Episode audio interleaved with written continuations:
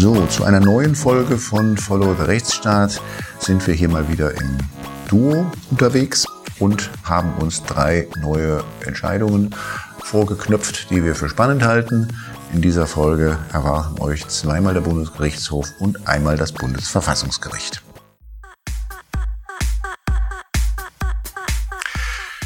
Es kommt nicht häufig vor, dass der Bundesgerichtshof in einem und demselben Fall gleich mehrfach den EuGH anruft mit Vorlagebeschlüssen. Ein besonders spektakulärer Fall, in dem das schon mal vorgekommen ist, ist der Kraftwerkfall Metall auf Metall, der, glaube ich, seit 20 Jahren immer wieder vom BGH zum EuGH und zurück geht. Bundesverfassungsgerichtsentscheidung auch dazu. Ich glaube, die, die Nummerierung beim BGH ist inzwischen so bei Metall äh, auf Metall 5 angelangt.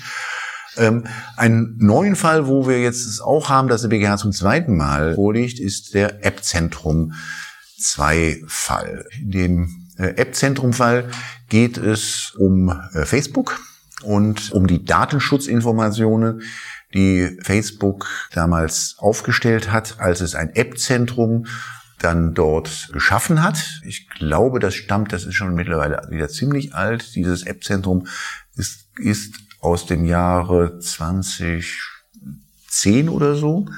Nee, die Abmahnung, die stammt aus dem Jahr 2012. Also sie ist nur elf Jahre alt. Das App-Zentrum, ja, ja. das ist mittlerweile Geschichte. Das ist ja der Fall, der stammt nur aus der Zeit, wo ja, einige werden sich noch daran erinnern, wo man bei Facebook vor allen Dingen so Spiele machte. Gab es irgendwas mit einer Farm und dergleichen. Das war damals sehr, sehr beliebt. Stimmt. Und da, das versuchte damals Facebook auszubauen, indem es das App-Zentrum schaffte und dann macht es Datenschutzbestimmungen. Und an diesen Datenschutzbestimmungen, ja, hier, hier ja, Spiele wie taucht auf in der Entscheidung des Landgerichts, die wir hier gerade aufgeschlagen haben aus dem Jahr 2014, das ist nämlich die erste Entscheidung zu dem Fall. Diamond Dash und Wet Paint Entertainment, also zwei Spiele. Alles haben wir alle vergessen, was das gewesen ist. Ja, The, The Will taucht hier auch noch auf. Also alles eigentlich schon Geschichte. Eine Abmahnung, die jetzt fast elf Jahre alt ist, aus dem Jahre 2012 stammt, des Verbraucherzentrale Bundesverbandes, VZBV. Und ja, in der Sache bis heute keine rechtskräftige Entscheidung, weil dieser Fall dann vom Landgericht, wo VZBV Recht bekam in wesentlichen Punkten, dann zum Kammergericht ging, auch im Wesentlichen erfolgreich für VZBV. Dann ging er zum Bundesgerichtshof, da schrieb man dann schon mittlerweile das Jahr 2020, glaube ich. Und vom Bundesgerichtshof ging es dann zum EuGH, das war der erste Vorlagebeschluss. Und der äh, dann erwirkt wurde und die, dieser Vorlagebeschluss des EuGH wiederum, der ist auch noch gar nicht alt, der stammt dann, das war dann, dann waren mittlerweile zehn Jahre vergangen, April 2022 entschied dann der EuGH eine Frage, die Streitfrage war in der datenschutzrechtlichen und wettbewerbsrechtlichen Literatur, seit äh, es die DSGVO gibt, nämlich die Frage nach der abschließenden Wirkung des Artikel 80 Absatz 2 DSGVO. Da fragte der Bundesgerichtshof 2020 den EuGH, ob die Klagebefugnisse, die die Verbraucherschützerverbände nach dem äh, Unterlassungsklagegesetz, dem UKLAG, und im UWG haben, ob diese dann von dem Artikel 80 Absatz 2 gedeckt sind. 80 Absatz 2 sagt, dass die Mitgliedstaaten vorsehen können, Einrichtungen, Organisationen, Vereinigungen unabhängig von einem Antrag der betroffenen Person Klage- und Abmahnbefugnisse zu geben, wenn ihres Erachtens Datenschutzverstöße vorliegen. Da sagte dann der EuGH in seiner ersten App-Zentrumsentscheidung aus dem April 2022, dass 80 Absatz 2 den nationalen Abmahn- und Klagebefugnissen der Verbraucherschutzverbände, wie wir sie im UKLAG und im UWG haben, nicht entgegensteht. Jetzt gilt der 80 Absatz 2 allerdings nur, und jetzt kommt es auf den Wortlaut an, wenn nach Auffassung des abmahnenden Verbraucherschutzverbandes die Rechte einer Person gemäß dieser Verordnung, also gemäß der DSGVO, infolge einer Verarbeitung verletzt worden sind. Also 80 Absatz 2 verlangt, dass es eine Verletzung von Rechten einer betroffenen Person gibt infolge einer Datenverarbeitung. Und dies dann wiederum ist der Aufhänger und der Anknüpfungspunkt dann dafür, dass in der neuen Entscheidung des BGH zum App-Zentrum, die Entscheidung App-Zentrum 2 vom 10. November 2022, dann schon wieder die Frage auftaucht, ob die nationalen Abmahn- und Klagebefugnisse nach UKLAG und UWG, ob die denn mit 80 Absatz 2 vereinbart sind, diesmal allerdings unter einem anderen Gesichtspunkt, nämlich, Max, naja, es ging im Wesentlichen eigentlich um die Frage, ob diese Datenschutzinformationen, die man ja eigentlich vorab sozusagen den Betroffenen oder ich sag mal jetzt den, den, den Kunden und Mitgliedern bei Facebook etwa zukommen lässt vor Nutzung der App, diese Datenschutzinformationen vorab zukommen lässt, bevor jedenfalls theoretisch, wenn man es sachlich mal so betrachtet, bevor Daten der Person dann infolge der Informationen verarbeitet werden, ob eine solche Datenschutzinformation, wenn sie fehlerhaft ist, also wenn diese ähm, gegen die Vorgaben für Datenschutzinformationen aus der DSGVO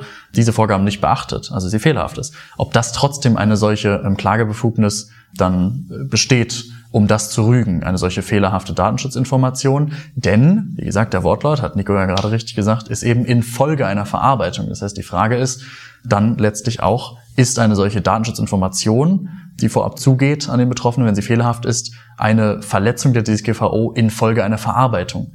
Denn rein denklogisch mal betrachtet ist ja noch keine Verarbeitung personenbezogener Daten überhaupt schon passiert, sondern es wurde ja lediglich sozusagen informiert darüber, dass jetzt möglicherweise dann gleich Daten verarbeitet werden.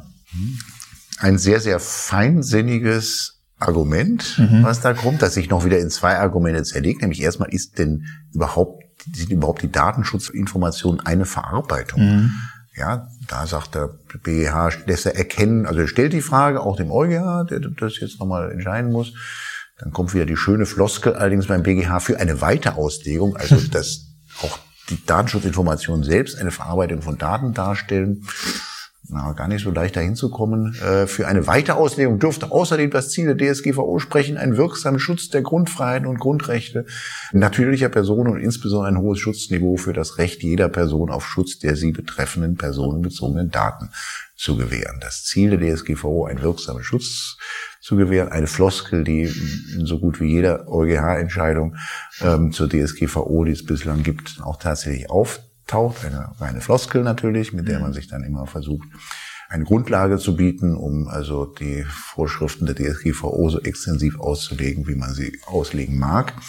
Naja, dann man wird sehen, ob dies, uns die Floskel dann auch in der App Zentrum 2 Entscheidung, die ja dann ja jetzt zu erwarten ist, auch wieder begegnet und ob dann wieder die Begründung lautet des EuGH, dass doch auch Datenschutzinformationen eine Datenverarbeitung äh, darstellen. Und selbst wenn sie eine Datenverarbeitung darstellen, sagt der BGH, dann ist ja noch die Frage, ob, ob Fehler in den Datenschutzinformationen jetzt bedeuten, dass Rechte der Betroffenen infolge einer Datenverarbeitung verletzt sind. Auch mhm. eine sehr, sehr feinsinnige Frage.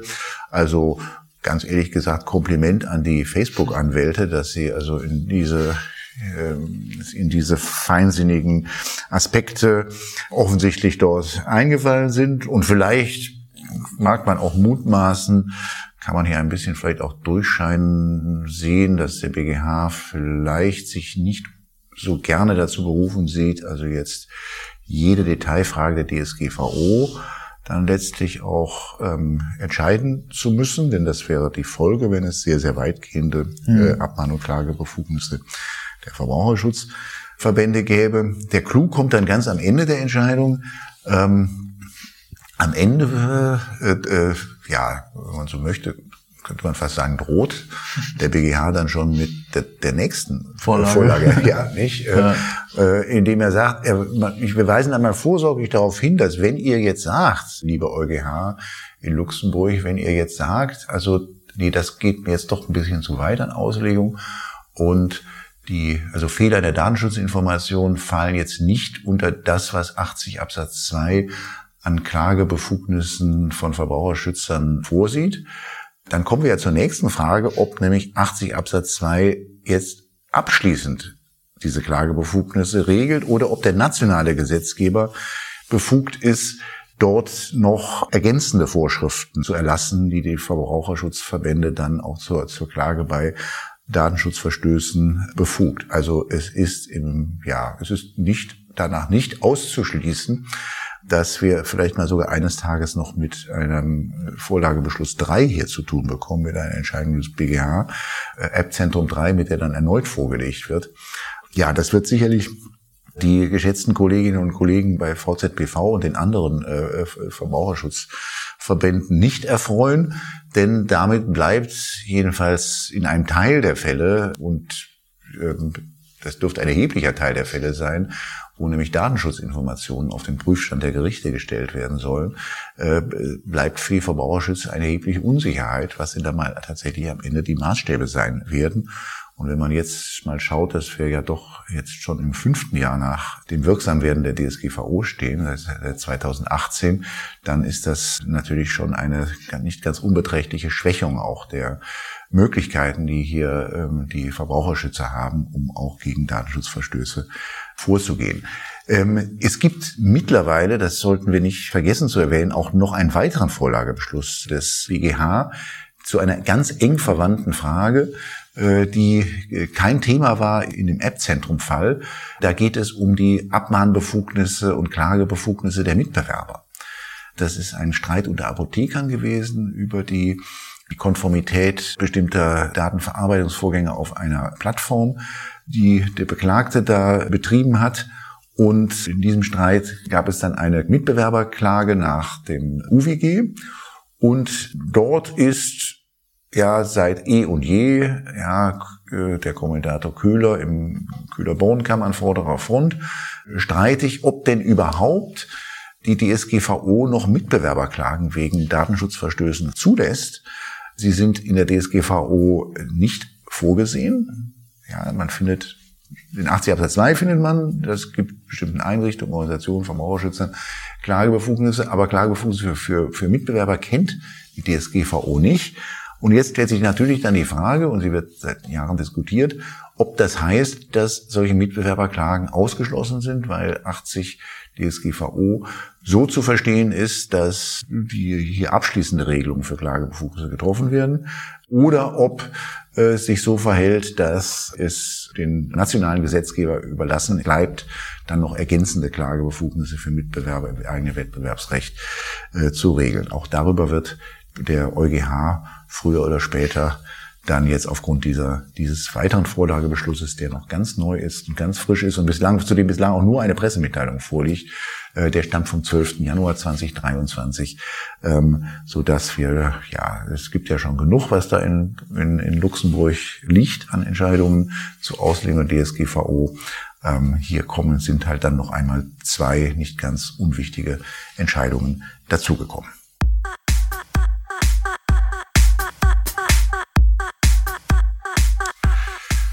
Sprechen wir über eine Entscheidung des Bundesverfassungsgerichts vom 9. November 2022, eine Nichtannahmeentscheidung, ein Nichtannahmebeschluss. Da geht es um Geldwäsche und genauer gesagt um Vorschriften aus dem Jahre 2020, eine Verordnung, die Verordnung zu den nach dem Geldwäschegesetz Meldepflichten Sachverhalten im Immobilienbereich, brisant für Notare, die in bestimmten Fällen verpflichtet werden, Transaktionen, die bei Ihnen beurkundet werden, bei den zuständigen Stellen äh, BaFin in Deutschland zu melden. Genau.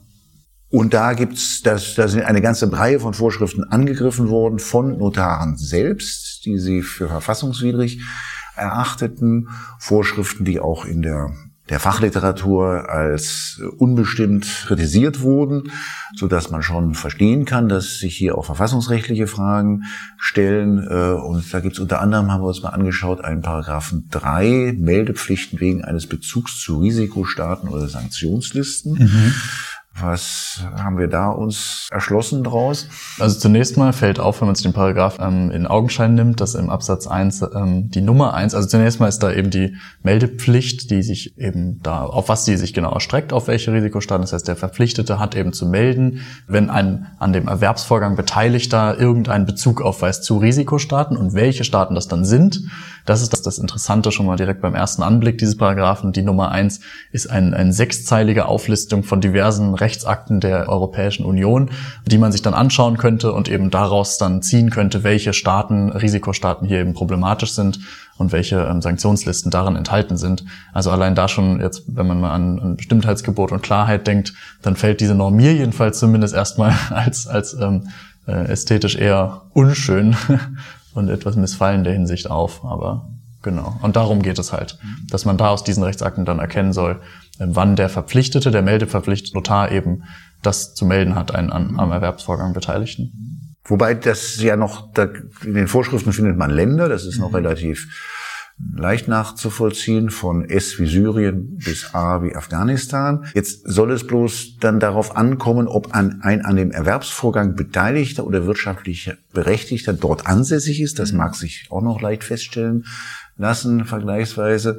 Oder wenn eine Transaktion einen, einen gleichermaßen engen Bezug aufweist zu einem dieser Länder. Und da sagen die mhm. Notare natürlich, woher sollen wir das denn erkennen? Oder was ist denn, was ist denn eigentlich der Maßstab, mhm. ob eine äh, Transaktion einen engen Bezug zu den Cayman Islands beispielsweise aufweist, die auf diesen äh, Listen dann auch auftauchen als Risikostaat.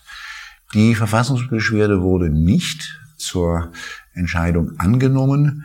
Ja, mit welcher Begründung? Hauptsächlich, weil sie wohl nicht den ähm, Subsidiaritätsgrundsatz gewahrt haben. Also obwohl sich die Verfassungsbeschwerde eben gegen diesen Rechtssatz, gegen diese diversen Normen aus dem Änderungsgesetz zum Geldwäschegesetz eben gerichtet hat, wurde es nicht angenommen, weil eben die Notare sozusagen die Subsidiarität nicht warten, weil sie eben erstmal den fachgerichtlichen Rechtsschutz hätten in Anspruch nehmen müssen. Mhm. Praktisch gesprochen macht das einen großen Unterschied, weil das bedeutet für die Notare, die sich hier gegen diese Meldepflicht wenden, dass die jetzt so im Berliner Fall zum Verwaltungsgericht Berlin erstmal gehen müssen, dann zum Oberverwaltungsgericht, vielleicht noch zum Bundesverwaltungsgericht, um dann anschließend wieder nach Karlsruhe zu gehen. Da sprechen wir also bei, bei den Verwaltungsgerichten, drei Instanzen sprechen wir locker von fünf Jahren plus. Das heißt, das wird auf jeden Fall ziemlich lange dauern, bis dieser Fall wieder nach Karlsruhe zurückkehrt und weiß der Teufel, ob es die Vorschriften dann in dieser Form überhaupt noch gibt, die Stimmt. hier angegriffen werden. Das sind ja typischerweise auch Vorschriften, die jetzt keine große Langlebigkeit aufweisen. Ja, jetzt hast du richtig gesagt, Rechtssatz, Verfassungsbeschwerde, da ja, da haben wir eigentlich mal gelernt in der Ausbildung, dass äh, sich da die Frage der Subsidiarität eigentlich gar nicht erst stellt, weil man gegen Rechtssätze seien es Gesetze, förmliche oder Verordnungen, eben jetzt nicht anders vorgehen kann als durch eine Verfassungsbeschwerde. Aber da haben wir äh, jetzt es zu tun mit einer Änderung der Rechtsprechung des Bundesverfassungsgerichts, die also jedenfalls deutlich geworden ist in einer Entscheidung aus dem Jahre 2021 mhm. über den Staatstrojaner im baden-württembergischen äh, Polizeigesetz, wo es auch so war, dass die Verfassungsbeschwerde nicht angenommen wurde mit der Begründung, man müsse hier erst einmal klägerseits zu den Verwaltungsgericht gehen und die prüfen lassen und dann kommen immer zwei äh, Begründungen. Nämlich erstens würde dadurch den Fachgerichten erstmal die Möglichkeit gegeben, die Tatsachengrundlage dann auch äh, festzustellen und auch Auslegungsfragen des einfachen Rechts dann auch äh, zu diskutieren, zu klären, so dass dann quasi der Fall schon ein bisschen aufbereitet dann schließlich nach Karlsruhe kommt. In der Entscheidung, in dieser neuen Entscheidung, in der das also auch so argumentiert wird, zur, zur Geldwäsche vom 9. November, wird dann Bezug genommen auf, ja, da kommt der Satz, vielmehr muss ein Beschwerdeführer zunächst im Rahmen des ihm, zumutbaren Versuchen, Rechtsschutz durch die Fachgerichte zu erlangen, auch bei einer Rechtssatzbeschwerde. Da wird dann kurioserweise Bezug genommen auf die Entscheidung des Bundesverfassungsgerichts zum Atomausstieg aus 2016. Und was hat das Bundesverfassungsgericht damals noch gesagt? Hm, da hat das Gericht genauso festgestellt, dass eben auch für Verfassungsbeschwerden gegen Gesetze eben der Grundsatz der Subsidiarität gilt. Allerdings ist das eben dann unzulässig, selbst wenn sozusagen der Grundrechtsträger Betroffenheit darlegen kann, wenn er in zumutbarer Weise Rechtsschutz durch die Anrufung der Fachgerichte erlangen kann. Hier allerdings in der Entscheidung heißt es dann halt ohne Begründung, ohne nähere Begründung einfach recht pauschal ein sinnvoller Feststellungsantrag, den man dann eben vor den Verwaltungsgerichten stellen müsste gegen eben diese ähm, angegriffenen einfach gesetzlichen Bestimmungen, hier in dem Fall eben gegen die 13. Atomgesetznovelle. Ein solcher sinnvoller Feststellungsantrag vor den Verwaltungsgerichten ist nicht erkennbar. Und da gibt es keine Begründung und das wird da aber dann einfach so festgestellt. Mhm. Während aber bei den Entscheidungen, bei den jüngeren Entscheidungen jetzt des Bundesverfassungsgerichts zum Trojaner etwa ist, ist eine solche Ausführung schon gar nicht mehr, ein solcher Satz schon gar nicht mehr zu finden. Das heißt, sie, sie jedenfalls nach außen hin geben sie gar nicht mehr zu erkennen, ob sie sich überhaupt Gedanken darüber gemacht haben, ob ein sinnvoller Feststellungsantrag möglich ist, sondern sie lehnen es schon auch ohne diese Erwägungen und diese Gedanken darüber, lehnen sie das Ganze einfach schon ab. So ist es nicht. In der Atomausstiegsentscheidung hat man immerhin schon mal die Überlegung angestellt, ob man nicht vielleicht doch auch bei einer Rechtssatzverfassungsbeschwerde also den Grundsatz der Subsidiarität anwenden kann, aber dann ganz pauschal gesagt, aber es ist gar kein sinnvoller Feststellungsantrag hier zu erkennen bei den Fachgerichten, also entscheiden wir selber. Mhm. Und jetzt in den neueren Entscheidungen, halt auch in dieser neuen Geldwäscheentscheidung, da stellen Sie schon gar nicht mehr die Frage, was das denn für ein Feststellungsantrag sein könnte, sondern sagen einfach, ja, doch recht pauschal, also hier haben wir es mit äh, lauter auslegungsbedürftigen Rechtsbegriffen zu tun in der Norm und hier haben wir es auch mit Sachverhaltsfragen zu tun, die doch sinnvollerweise erstmal von den Fachgerichten geklärt werden, bevor wir hier in unserem Hohen Turm in Karlsruhe dann auch äh, mit uns mit dann uns in diese Niederungen äh, äh, hereinbegeben äh, müssen. Was ein bisschen kurios ist, ist, dass also das Atomgesetz ist sicherlich kein, also da liegt es sicherlich nicht nahe zu sagen, also hier haben wir es nun überhaupt nicht mit Auslegungsbedürftigem zu tun und hier haben wir es gar nicht auch mit Sachverhaltsfragen zu tun. Mhm. Also die, mit der Begründung, mit der die das jetzt das in, der, in den neueren Entscheidungen jeweils die fehlende Erschöpfung des Rechtswegs dann dort zum Grund machen, zurückzuweisen. Mit der Begründung hätten sie auch früher dann hier in der 2016er Entscheidung, wenn sie gewollt hätten, hätten sie das auch äh, zurückweisen können. Ja. Ja, aber nützt den Notar nichts, woran Sie festhalten, auch in dieser Entscheidung, auch wenn das vielleicht dann doch schon fast nur noch ein Lippenbekenntnis ist, ist die Damokles-Rechtsprechung, die äh, ziemlich alt ist, dass man also den Notaren nicht entgegenhalten kann, wartet doch erstmal ab, ob er Bußgeld kassiert und kommt dann mit der Verfassungsbeschwerde. Das sagt Karlsruhe dann in dieser Entscheidung auch wieder. Also man muss nicht quasi von der, von der Anklagebank aus einen mhm. solchen äh, ein solches Verfahren für nicht abwarten, bis man ein, eine solche, ähm, ähm, ein solches Bußgeld kassiert, sondern kann getrost erst einmal das ähm, dann zum Verwaltungsgericht gehen und eine jahrelange Auseinandersetzung bei den Verwaltungsgerichten äh, führen. Eine Entscheidung, die man, glaube ich, wie jetzt ja auch in unseren äh, Anmerkungen zum Ausdruck äh, kommt, die man schon auch sehr kritisch sehen kann. Ja.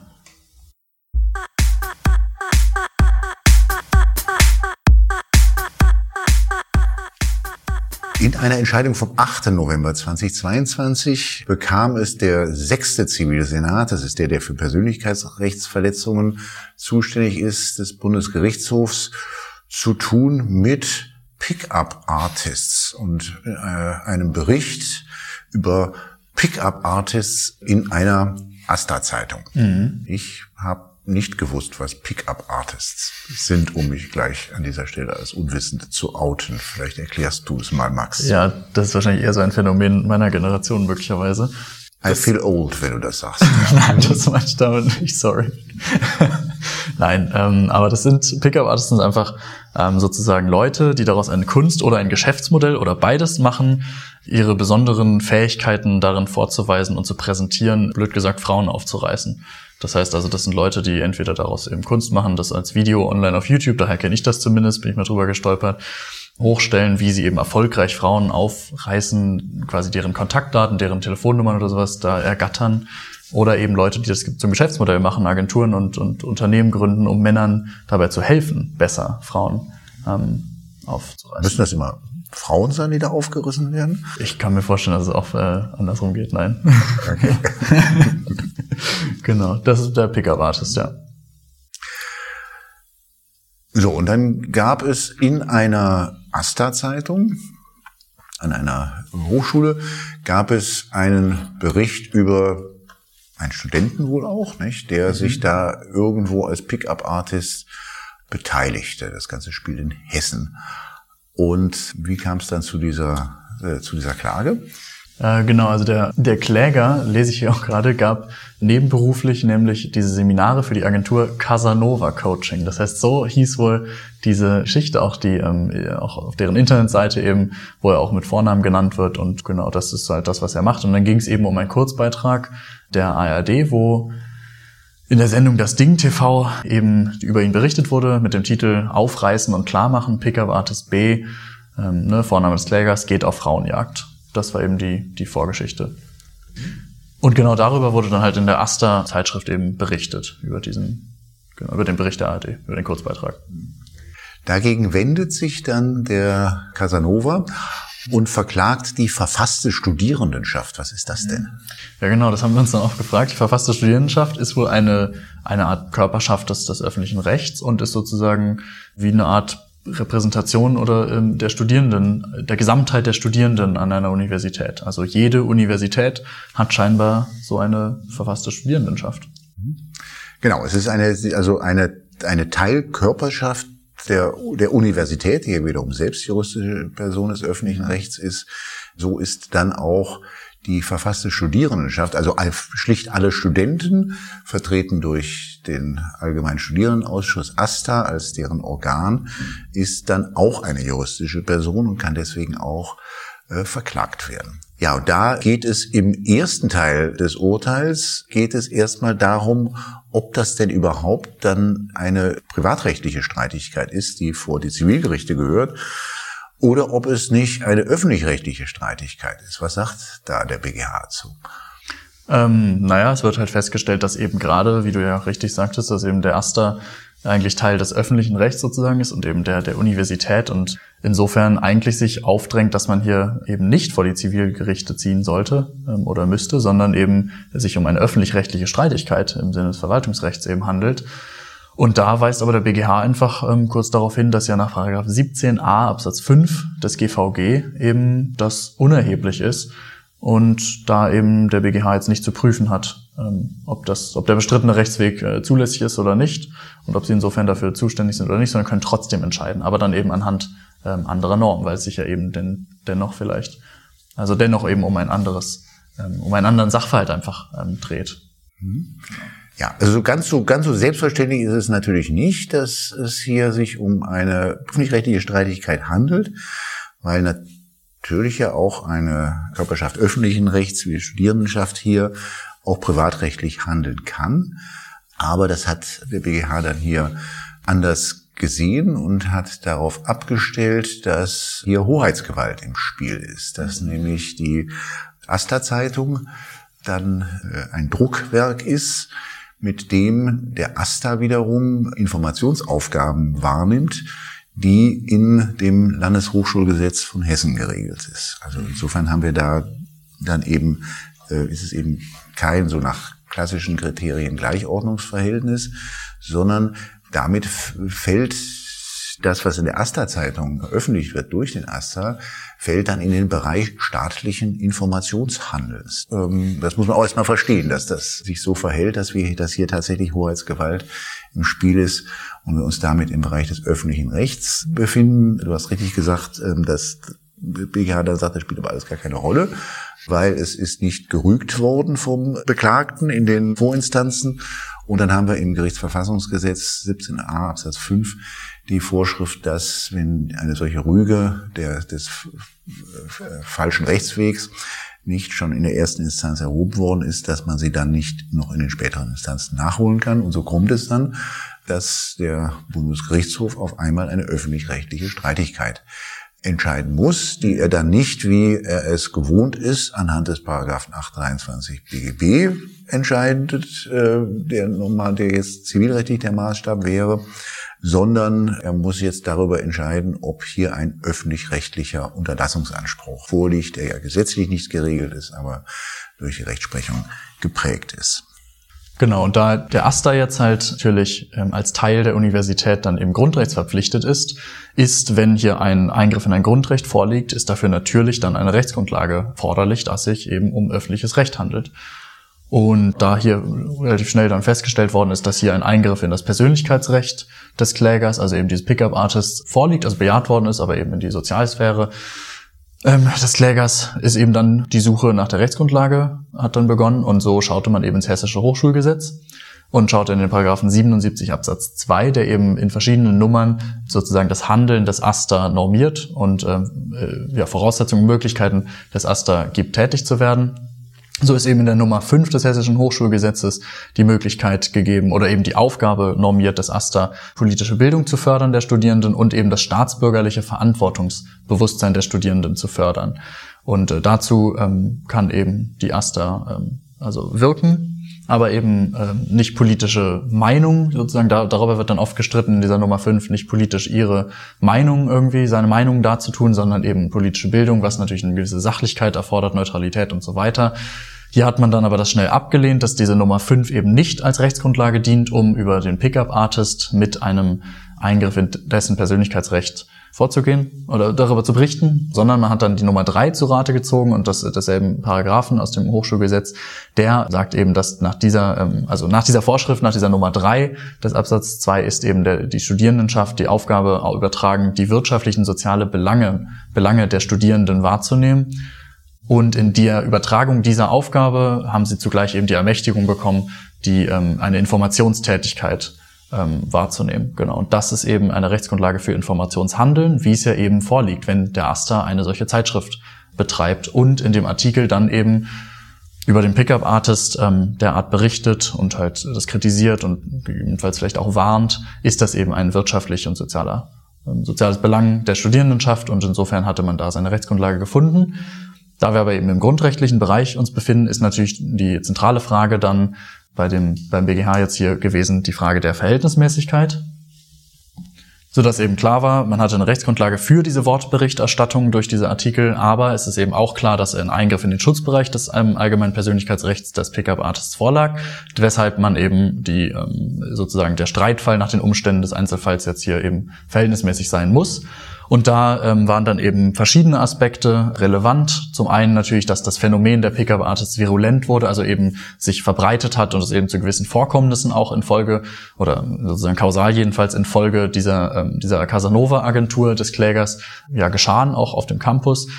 Und so stellt der BGH hier halt klar, dass eben es ähm, nach Anlage der Artikel es schon naheliegend war, einzelne Protagonisten der Szene, so eben auch den Kläger und deren Vorgehensweisen näher dort zu stellen auch ist richtig, wie der BGH sagt, auf der Seite zugunsten des, des Klägers eben durch die Veröffentlichung der Artikel wird das Verhalten, und vor allem sein Verhalten spezifisch in einer identifizierenden Weise öffentlich bekannt gemacht und seine Person auch, stellt der BGH auch dar, in den Augen der Adressaten, also der Artikel, negativ qualifiziert. Wobei sogar die erzielte allgemeine soziale Missbilligung durchaus hoch sein dürfte. Also all, all das stellt der BGH auch fest und dar zugunsten sozusagen des Klägers und sagt dann aber natürlich, dass dem grundrechtlich geschützten Interesse des Klägers die eigene Person sozusagen in der Öffentlichkeit nicht ja, herabgesetzt zu sehen oder eben äh, soziale Geltung und äh, soziale berufliche und ähm, also berufliche Ehre auch sozusagen herabzusetzen. Dem steht aber natürlich das erhebliche öffentliche Interesse an der Information der Studierenden gegenüber über die Auswirkungen des Pickup-Phänomens sozusagen ähm, Bescheid zu wissen, informiert zu werden.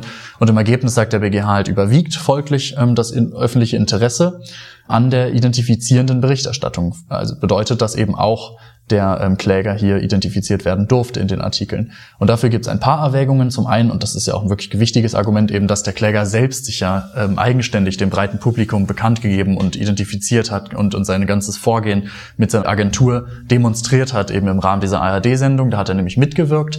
Das stellt der BGH völlig richtig dar. Das heißt, und da sagt der BGH, das ist eine Art Selbstöffnung des Klägers, wo und durch diese Selbstöffnung hat der Kläger sich eben zum Gegenstand des Informationsinteresses auch der Hochschulöffentlichkeit gemacht. Denn wenn so ein Studierender in so einer ARD-Sendung plötzlich auftritt mit etwas, was vielleicht viele für kontrovers halten, klar, dann hat eben auch die Hochschulöffentlichkeit daran Interesse. Dann war eben interessant, das fand, fand ich schon krass jetzt das zu lesen hier, im BGH schreibt auch, so haben der Oberbürgermeister sowie die Frauendezernentin der Stadt in einem Brief an Hoteliers und andere darum gebeten, Seminaranfragen der Vaterfirma des Pickup-Artists abzulehnen. Weil das wohl so kontrovers war, hatte man darum gebeten, dann eben denen keine Plattform sozusagen mehr zu geben. So jedenfalls die Ansicht des Oberbürgermeisters. Deshalb ist eben auch der Identifizierungsgrad eben zu berücksichtigen, also eben die, die Namensnennung, klar, es war aber eben nur Vorname und der erste Buchstabe des Nachnamens. Auch das sagt der WGH.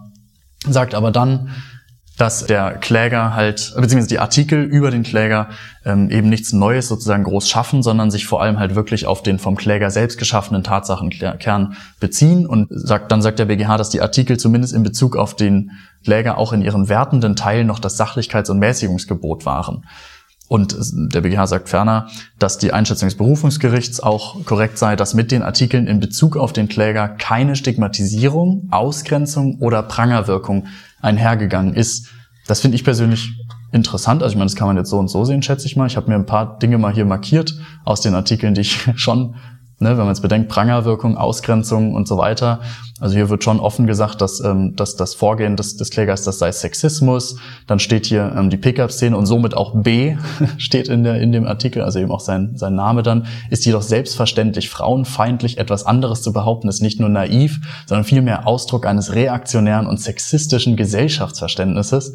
Dann heißt die sogenannte Pickup-Szene baut auf genau solch einer politischen Missachtung der Rechte, Haltung und Mündigkeit von Frauen auf. Das heißt, der Kläger wird im Artikel dargestellt, als würde er sozusagen Rechte, Haltung und Mündigkeit von Frauen einfach politisch missachten. Da finde ich, kann man sich jetzt schon drüber streiten, ob das noch sachlich ist, ob das Mäßigungsgebot entspricht. Und an anderer Stelle, die Anmachen des B und die seiner Kollegen ähm, bauten fundamental auf einer Machtasymmetrie auf. Frauen seien Objekte, deren mögliches Nein wird ohnehin nicht akzeptiert und so weiter und so fort. Trotzdem kommt der BGH zum Schluss, dass trotz dieser Zeilen der Eingriff in das Persönlichkeitsrecht der gegeben ist, aber eben nicht überwiegt, sondern eben das öffentliche Informationsinteresse ähm, überwiegt. Folglich durfte der Aster diese Artikel absetzen in der Zeitschrift, genau. Wie immer bei Abwägungen, die es dann ja auch hier letztlich sind, die den Fall entscheiden, kann man sich sicherlich darüber streiten, ob wir, ob man dem folgen mag oder nicht. Aber hier hat der sechste Senat durchaus auch auf einer Linie, die der Senat seit, ich würde sagen, Jahrzehnten verfolgt, dann doch auch mal wieder im Zweifel für die Meinungsäußerungsfreiheit entschieden und dann halt gegen das Persönlichkeitsrecht, wo der Eingriff sich halt in dem am wenigsten geschützten Sozialbereich bewegt. Aber wie gesagt, über diese Entscheidung mag man wie über andere auch streitend, äh, streiten. Spannend ist sie auf jeden Fall. Ja. Das war Follow the Rechtsstaat. Schaltet auch ein bei der nächsten Folge und abonniert.